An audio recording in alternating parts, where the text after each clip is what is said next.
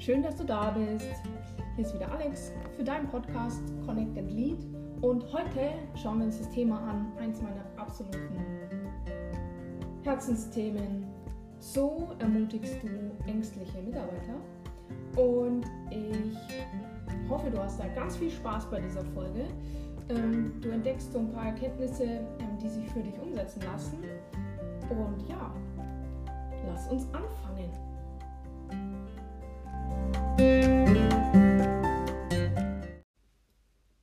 Stell dir folgende Situation vor. Du sitzt in deinem Büro am Besprechungstisch und vor dir sitzt einer deiner Mitarbeiter. Der Mitarbeiter hat den Kopf gesenkt, der Oberkörper geht so leicht nach vorne, die Arme sind verschränkt oder wenn sie nicht verschränkt sind, vielleicht nestelt er so ein bisschen mit den Fingern. Die Beine sind überschlagen. Und er schaut dich eigentlich nicht so richtig an. Er schaut eher so auf den Boden. Es waren relativ viele Anzeichen dafür, dass der Mitarbeiter aus einer neutralen Sicht äh, gesprochen dir jetzt vielleicht nicht ganz so zugewandt und aufnahmefähig ist. Auf einer deutlicheren Perspektive gesprochen ist meine Erfahrung, dass Mitarbeiter öfter mal so aussehen, das ist schon ein extremes Bild, das ich gerade skizziert habe, wenn sie Angst haben. Und dann ist die Frage, was machst du denn jetzt? Wenn du Glück hast und du eine Frage stellst, egal was gerade los ist im Raum, dann antwortet er dir. Wenn du Pech hast, macht er auch das nicht mehr. So. Aus einer rein unternehmerischen Perspektive betrachtet, könnte man jetzt sagen, okay, ähm, lieber Mitarbeiter, du hast einen Job, ich muss dir eine Aufgabe übergeben. Auch wenn du jetzt gerade nicht so besonders gut drauf bist, egal, mach halt trotzdem. Meine persönliche Haltung dazu ist, es funktioniert nicht. Vielleicht versteht er sogar, was ich von ihm will. Aber das trägt sicher nichts dazu bei, dass ich wirklich mit diesem Menschen etwas zu tun habe. Wenn ich mich darauf reduzieren will, dass das, wie gesagt, einfach mein Mitarbeiter meine Ressource ist, die halt einfach mir dabei hilft, meine Arbeit zu bewerkstelligen, hm, kann man machen, ist nicht mein Weg. Das heißt, meine Haltung ist, ich möchte gerne, auch wenn ein Mensch Angst hat, mit diesem Menschen in Kontakt kommen. Und dann ist die Frage, was kann ich denn machen? Als Führungskraft in so einer Situation, dass ich da wieder in den Kontakt mit dem Menschen komme. Und als ich so über diese Frage nachgedacht habe, sind mir relativ schnell drei Dinge eingefallen.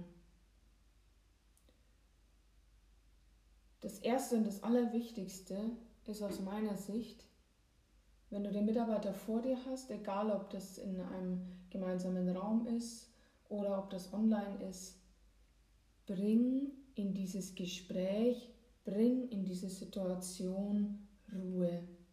Das ist aus meiner Sicht essentiell. Das heißt, da funktioniert ein einfaches Prinzip, ist Ruhe in dir selbst, bist du auch in der Lage, Ruhe in das Gespräch zu bringen. Das heißt, schau mal, wie viel Grad in deinem Kopf los ist. Guck mal, ob du Ruhe in deinen Kopf, in deinen Körper, schau mal, wie schnell du gerade am Gestikulieren bist. Schau mal, ob du Ruhe in deinen Körper bringst. Und vor allen Dingen, und das ist dann das Mittel, mit dem es funktioniert, auch den Geist und den Körper in eine ruhigere Version zu versetzen. Schau mal auf deinen Atem, wie flach oder wie tief er gerade ist. Wenn du einfach bewusst ein, zwei, drei tiefe Atemzüge nimmst, dann ist gleich viel mehr Ruhe im eigenen System und dann schärft sich auch wieder der Fokus, um auch dem anderen ruhig zu begegnen. Denn meine Erfahrung ist, alle Hektik verunsichert den anderen noch mehr. Und deswegen Hektik rausnehmen, über wirklich ruhige Gestik, ruhiges Sprechen, deutlich sprechen, den anderen anschauen, nicht, nicht tot beobachten, ja, aber anschauen. Das geht, wenn du in die Kamera schaust, genauso wie wenn du den anderen vor dir sitzen hast. Und in deiner Haltung, wenn der andere vor dir sitzt und du vor dem Bildschirm bist, ähm, dann nicht die Nase wirklich zwei Zentimeter vor die Kamera zu halten. Das ist sehr, sehr aktiv und kann auch aggressiv ähm, beim anderen ankommen, sondern eher so ein bisschen zurückgesetzt. Ja? Wenn du auf dem Stuhl ihm gegenüber sitzt, ähm, dann so ein Stückchen auf dem Stuhl zurücklehnen. Das ist etwas, das da dafür sorgen kann, ähm, dass da wirklich einfach Ruhe in das Gespräch kommt, Ruhe in diese Situation. Und immer wenn Ruhe in Situationen kommt, dann geht auch tatsächlich ein Raum auf, in dem der ängstliche Mensch Platz findet. Und wenn ein Mensch Platz findet, dann ist meine Erfahrung, dass er auch viel eher bereit ist, viel eher sich etwas bei ihm einstellt, was für ihn zu eine, einem Sicherheitsgefühl führt und er tatsächlich dann erstmal so leichte Öffnung entsteht für eine Konversation. Und bevor diese Konversation dann tatsächlich endet in wenn du einen Auftrag gegeben willst, übergeben willst, dass dann dieser Auftrag auch tatsächlich beim anderen ankommt, hilft es tatsächlich, vielleicht die ein oder andere Frage zu stellen und dem anderen Zeit zu geben für die Antwort. Manchmal braucht er auch einfach eine Minute und ähm, diese Stille, die dann in diesem Raum entsteht, auch auszuhalten. Natürlich hat jeder Verantwortung für sich selber.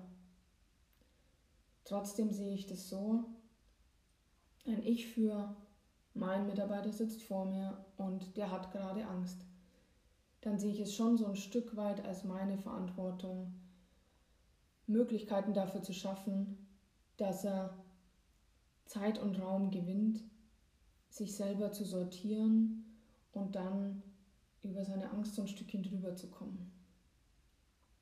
Natürlich ist es gut, wenn du an den Grund der Angst hinkommst, aber vielleicht ist das gar nicht deine Aufgabe. Und vielleicht will auch der andere gar nicht so tief gehen. Was aber immer geht, ist tatsächlich die eine oder andere Frage zu stellen. Der andere kann sich immer noch überlegen, ob er darauf antworten möchte oder nicht. Und manchmal ist auch wirklich die Frage erlaubt, das heißt manchmal aus meiner Sicht eigentlich immer, aber die Frage ist, ähm, willst du das wirklich tun? Das kostet manchmal auch Mut, die Frage zu stellen, was ist los?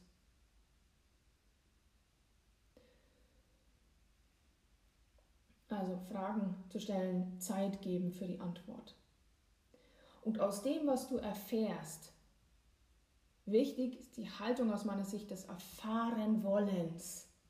Ja? Nicht Fragen stellen, damit du was antworten kannst, sondern Fragen stellen, damit du was erfährst. Und aus dem, was du erfahren hast, hast du immer noch vielleicht den Blick, okay, ähm, du musst, es muss trotzdem irgendwie weitergehen. Mit dem Mitarbeiter ganz kleine Schritte zu vereinbaren, die für ihn vielleicht schon so eine Hürde darstellen, aber eine Hürde, die durchaus machbar ist. Und daraus kleine eigenständige Schritte zu entwickeln, die den Mitarbeiter ermutigen, rauszugehen aus seiner Angst, ermutigen, sich vorwärts zu entwickeln, ihn ermutigen, vor allen Dingen eine alternative Erfahrung zu machen.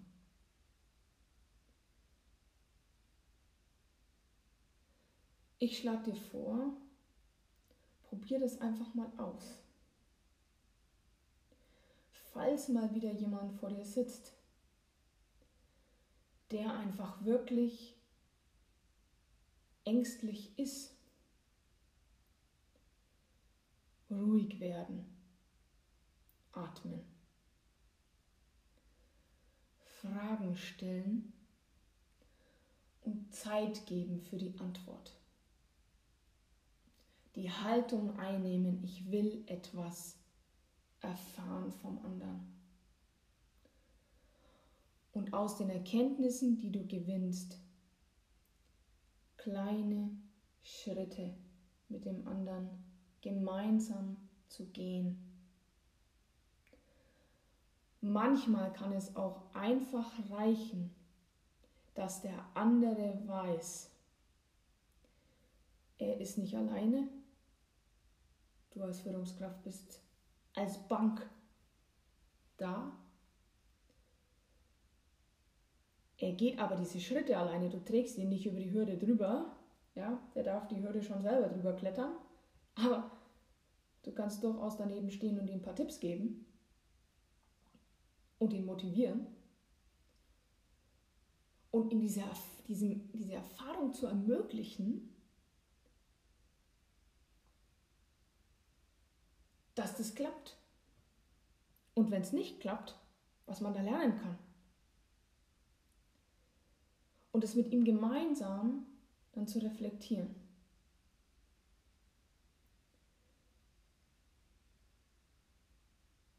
Ich bin sehr gespannt, welche Erfahrungen du damit machst. Viel Spaß dabei.